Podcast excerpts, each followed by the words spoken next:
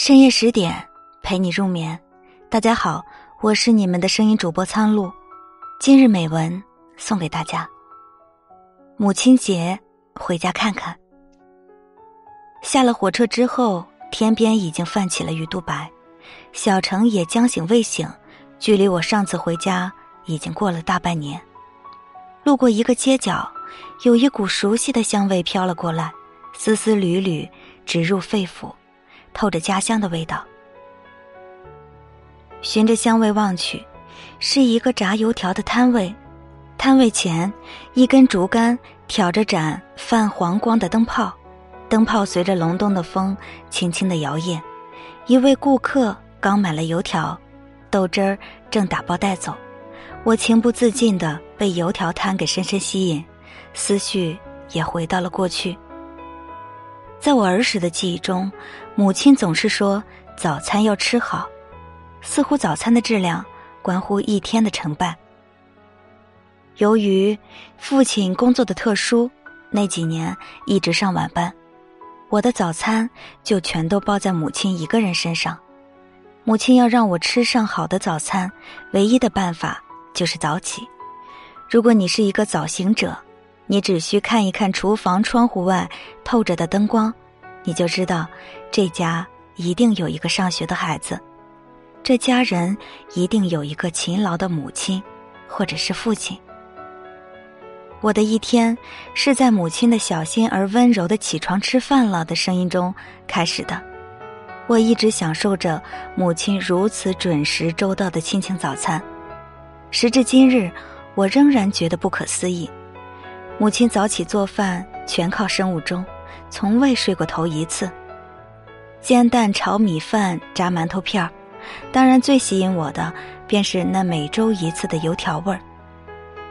我最期待的，就是早晨刚一起床，便看到餐桌上母亲已买回来的油条，还有碗里的甜豆汁儿。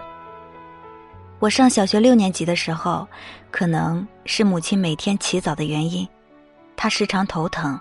父亲对我说：“你也是个小男子汉了，周末不上学，你出去买油条吧，让你娘也能休息下。”那时的县城不大，街道也不宽，每到周末，我便骑着自行车，车把手上挂着用来装豆汁的暖瓶，慢慢悠悠的骑行，从门前的路一直向西，十分钟就到了。油条摊儿就在西阁里附近的一个院子里。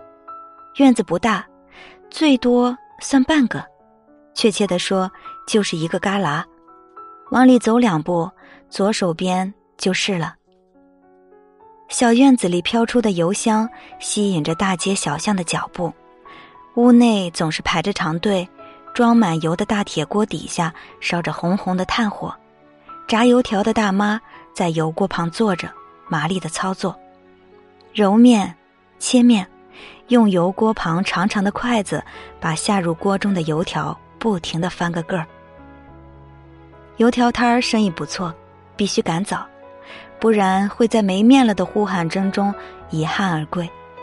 就这样，每个周末都是我赶早出门买回油条豆汁儿给母亲享用的时刻。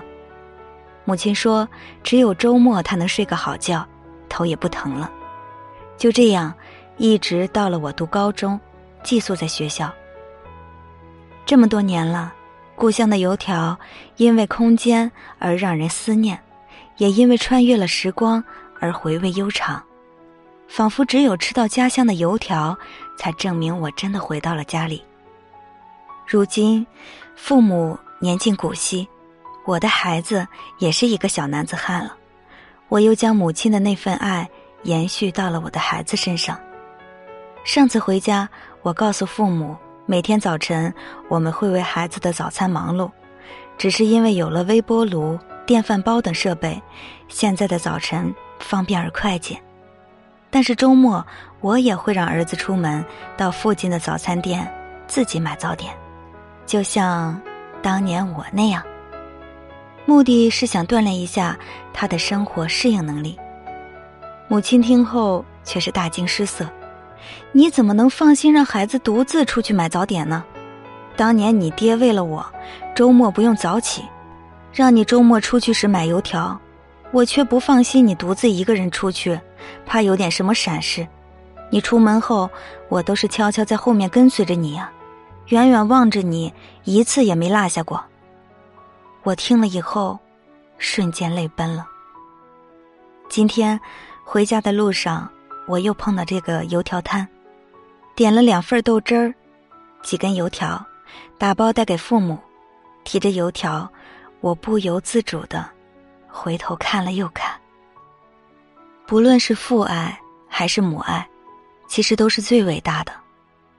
在我们还小的时候，还有一些哪怕是我们成长以后的事情，父母可能都在你不知道的情况下，给予过你默默的关怀和帮助。今天这母亲节，祝天下所有的妈妈们节日快乐。好，今天的文章就分享到这儿，感谢您的收听，祝大家晚安，好梦。明天见。